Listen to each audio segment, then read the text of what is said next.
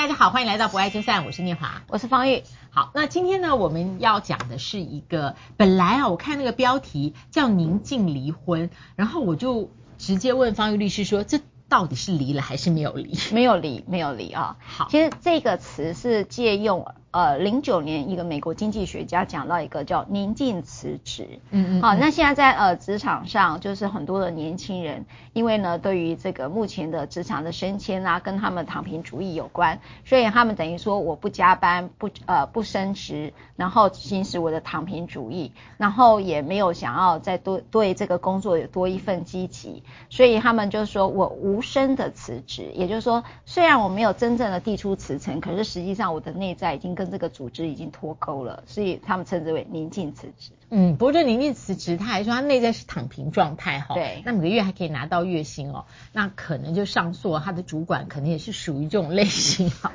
不然怎么会没发现？而且还有啊，我就是说，也许他提出来的时候指的是年轻人，但是在公司或组织团体里面啊，很多 senior 的人呢，可能带着这种躺平主义啊，以内在已经辞职的态度在工作的也是所在多有了。哦，快退休的人吗？也不一定快退休啊，对，但是 senior 的也有哦，所以免得这个年轻的观众看了说现在有什么归类哈，那个世代族群都先把我们放到这个负面的标签里面。对，我们来看一下这一个个案好。好，嗯，这个故事呢，就是呃，我有个朋友，然后他们这对夫妻是老夫老妻啊，那。他们孩子也长大了，那可是实际上在这个呃老夫老妻的过程当中，开始生活有些了摩擦，嗯、也就是这个老公呢在家里呢，其实还要当大爷哈，嗯、然后。是，那这个太太其实是比较活泼的，有时候都邀请老公说我们去 dating 啊，去旅游啦，或去一起去共餐啦。然后这个老公就会觉得说，我跟你那些女女朋友，跟你那些女人出去干什么？你们那些八婆啦，什么？就是你会看到很多的措辞都很不屑，然后也不愿意跟他去吃饭，所以他就心里就越来越心寒了。后来他终于其实就没有共同这回事，没有共同，我觉得他先生任何事情都。啊，你就自己去就好了，这样子。应该讲说，她老公会每次都嫌弃，就是你讲什么，他就嫌弃什么。哦、所以嫌弃到这个老婆说：“那我不要找你去。”譬如说去吃个饭，他就说：“你找这什么餐厅啊？然后这么远啊，嗯、什么？”他就不断的抱怨。惯性反应。对，就不断抱怨，然后点这什么餐啊，那个什么样？他觉得说我跟你出来吃饭一点乐趣都没有，所以他就逐渐的跟她老公疏离。嗯、那么其实他心的对，嗯、所以他心里呢就兴起的说：“哎，我觉得我应该是要离婚了。”可是。说，我刚才讲一个老夫老妻了，然后呢，他又觉得说，他们又住在同一个屋檐下，如果要离婚的话，成本真的很高哦，所以呢。他就是我刚才讲的无声的一个离婚的状态，宁静离婚的状态，这是我刚才借用了这样的一个呃宁静辞职的概念。那么他就是他对于婚姻不做任何的积极性的处理，只进行自己应尽的义务，也就是说我还是会每天会回家啦哈，然后家里的这个开销呢，该谁付就是谁付，我也会做，但是他不共食，不呃没有一起吃，不共房，不共床哈，那也。他的社交也不一起出门哈，不同不共同去交友哈，这件事情，呃，他其实都处在你过你的日子，我过我的日子的室友状态，所以呢，我认为这就是很，我觉得很在老夫老妻里面会看到一个宁静辞职，所以他的孩子没有跟他一起住了。对，好，不过我觉得老夫老妻这个哦，听友你不要认为说我们讲的是六十岁、六十五岁以上，以退休年龄来讲，我觉得老夫老妻有时候这个老。就像我们刚刚讲的说，senior staff，我觉得老是一种样态，就是他以那一种样态存在，所以有时候。四十几岁的人，他也会跟我分享说，他觉得怎么那么快就进入了一个味同嚼蜡的老夫老妻的关系。哎，老师讲的真棒哈！有时候我们讲这个老年也好，或者讲中年也好，有时候不是讲生理的年龄，而是那个现象是属于老年或中年的现象。对，因为如果我们今天用“老”这个字，并不是对高龄的长者不敬啊。我觉得在这里面讲了“老”的是那个状态，状态，那状态可能代表了疲乏、疲倦、没有弹性。对，就倦怠。好，所以那你怎么样看这个个案里面所谓的宁静离婚？哈，宁静离婚，我我觉得我比较好奇的是执着在那一个地方。这一个人对他的婚姻不满意，嗯，哦，对于他的先生也不满意，但他觉得离婚太成本太高，嗯，一般的观众跟听友会把它解释成是不是要花很多钱呐、啊？好像不不尽然是这个意思，对不对？嗯，嗯，所以它的成本太高是指什么事情太麻烦，麻烦到他宁愿存在这个自己也不满意的状态。嗯，好，有时候我们在谈离婚的时候，第一个你会有社交的负担，也就是说你要对很多人交代说你离婚，那可能共同的友人哈已经非常多了，所以当他在这个社交上要去切割的时候，他觉得这个要好多的交代哈跟说明、嗯、这件事情，他觉得成本很高。嗯、那第二个成本高是。呃，通常老夫老妻啊，或者是说你们就是已经结婚十年以上，你们一定会有一个共同的住所地哈。嗯。那到底谁要搬出去？这件事情对他来讲，哇，我搬出去要独身一个人的时候，他也觉得这个负担是重的，因为可能我开始要有一些租金啦，哈、嗯。当然啦。对，哈，那可能也需要有一些呃。规划，你可能要去买房子，那也是需要一点钱哈。那第二个，其他原来的房贷可能都付完了啦。是的，是的。嗯、那第三个说这个房子谁留在这个屋内这件事情，恐怕两个意见也不一。然后第四个是这个房子如果要处分。那到底怎么去分？对他来讲也是一个困难的事，因为呃，可能另外一方说我应该付的，我应该拿的比较多，另外一个可能觉得为什么你可以拿比较多哈？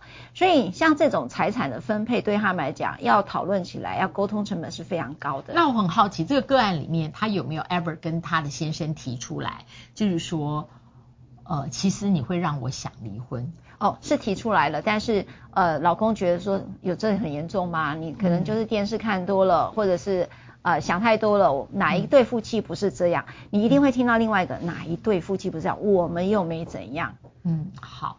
所以，因为我们讲不爱就散，讲的是在这个，其实这也是形同一种关系的散去嘛。是散。好，那前他前面是显然是在这个爱对他来讲稀薄的已经不存在，有各种各样的处理方式，所以我们尽量。要克制自己的意见啊，不去评论哦。嗯、但是在这里，我会觉得他跟这个宁静离婚，跟所谓的无声的辞职、宁静辞职，我觉得有个根本的不同。诶，老师，因为宁静辞职跟无声辞职啊，至少这个工作对这个人来讲，我相信他要留在原单位，但是他所谓内心已经躺平，没有再为这个公司效命，是因为他每个月还需要那个薪水。嗯，也是对，而他一定。在工作里面呢，大概九九小时，嗯。嗯，他做到劳基法的最下限，哎，一天二十四小时，那这样此人还有十五个小时多的好运用嘞，嗯，可是他所谓的这个宁静离婚，不愿意麻烦，但最后他付出的代价，他一直 trap 在一个他其实自己已经非常不喜欢的状态里，对，所以我觉得他跟这个宁静辞职。呃，又有非常不像的地方。对，那以我的主观判断，我现在很主观判断，我觉得非常的不值得。就是这样，他没有办法更新诶。嗯，他也就是说，他放掉了一个他全面性人生更新的机会。到底那个麻烦是会有多麻烦？嗯嗯，好，我觉得有一个地方我也想要请教老师啊，就是说。假设他觉得我们两个就当个室友哈，就是说我们知道婚姻形态走到呃可能形同陌路哈，这样讲可能就更直接了哈。嗯嗯，那有人当然用冷暴力来形容这件事，有人会认为形同陌路来形容这件事了哈。嗯、那么因为你的他的回应都得不到另外一个人的呃反馈。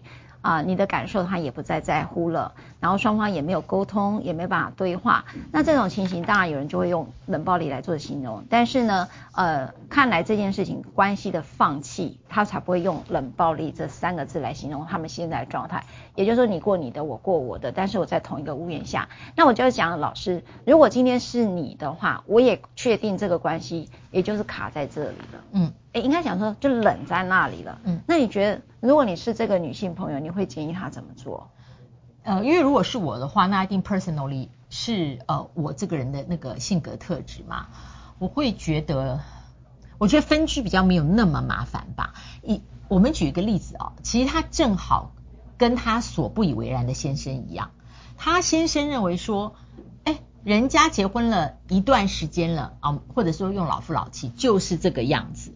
他显然不接受，因为他认为说任何一种关系呢都不能够模组化，嗯。嗯嗯，所以他跟他对他先生的期待，那他先生呢，既然有这个婚姻关系在一起，应该要回应或是处理这个期待，要不然他先生就是说，我觉得如何如何，而不要套用模组化哈，嗯嗯，好啦，那他现在在这个婚姻关系里面，那他却过着一个名实完全不相符的一个人生状态。嗯，其实他也进入一种模组化，哎，嗯，比方说他认为太麻烦，呃，所以他出去，他不想跟全世界解释。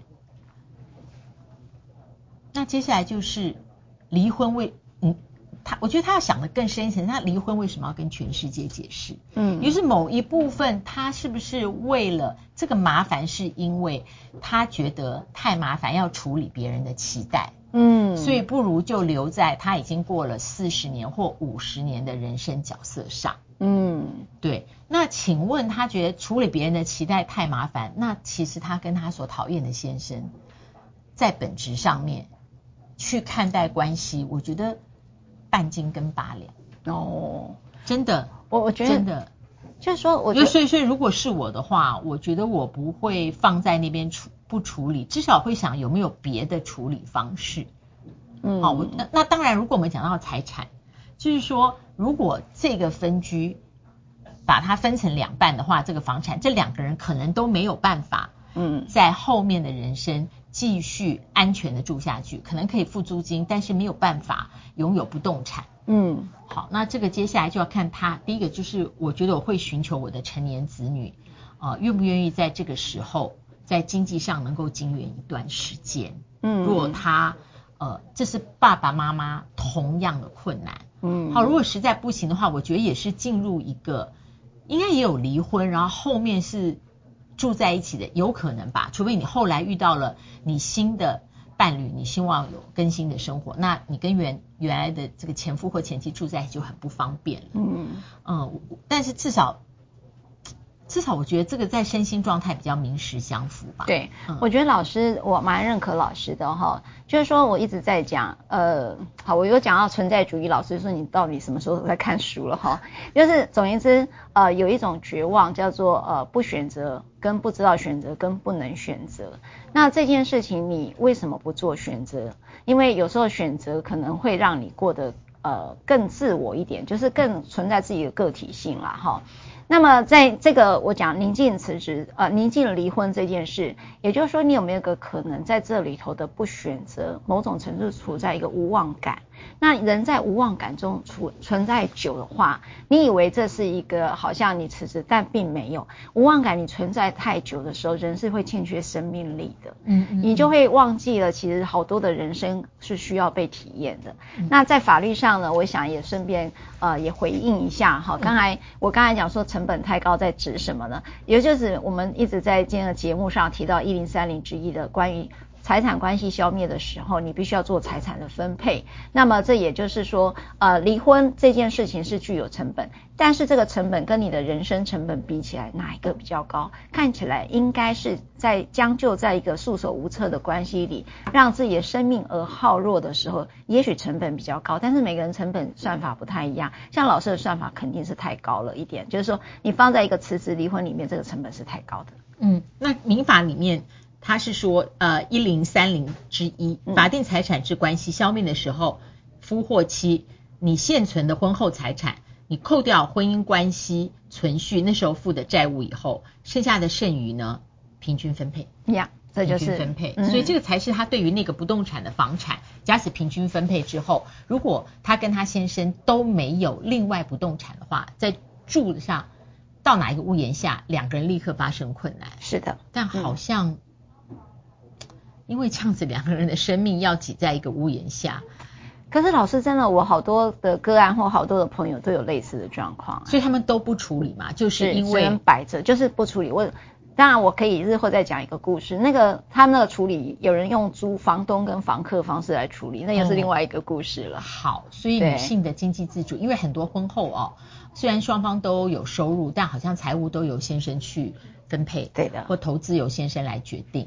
那所以女性，我觉得结婚以后，从年轻开始，还是要有自己独立的经济收入，独立的经济收入跟独立的感情跟精神，你独立有办法一个人这件事情其实是重要的。好，不爱就散，别忘了按赞、分享、开启小铃铛，我们下次再会，拜拜。拜拜。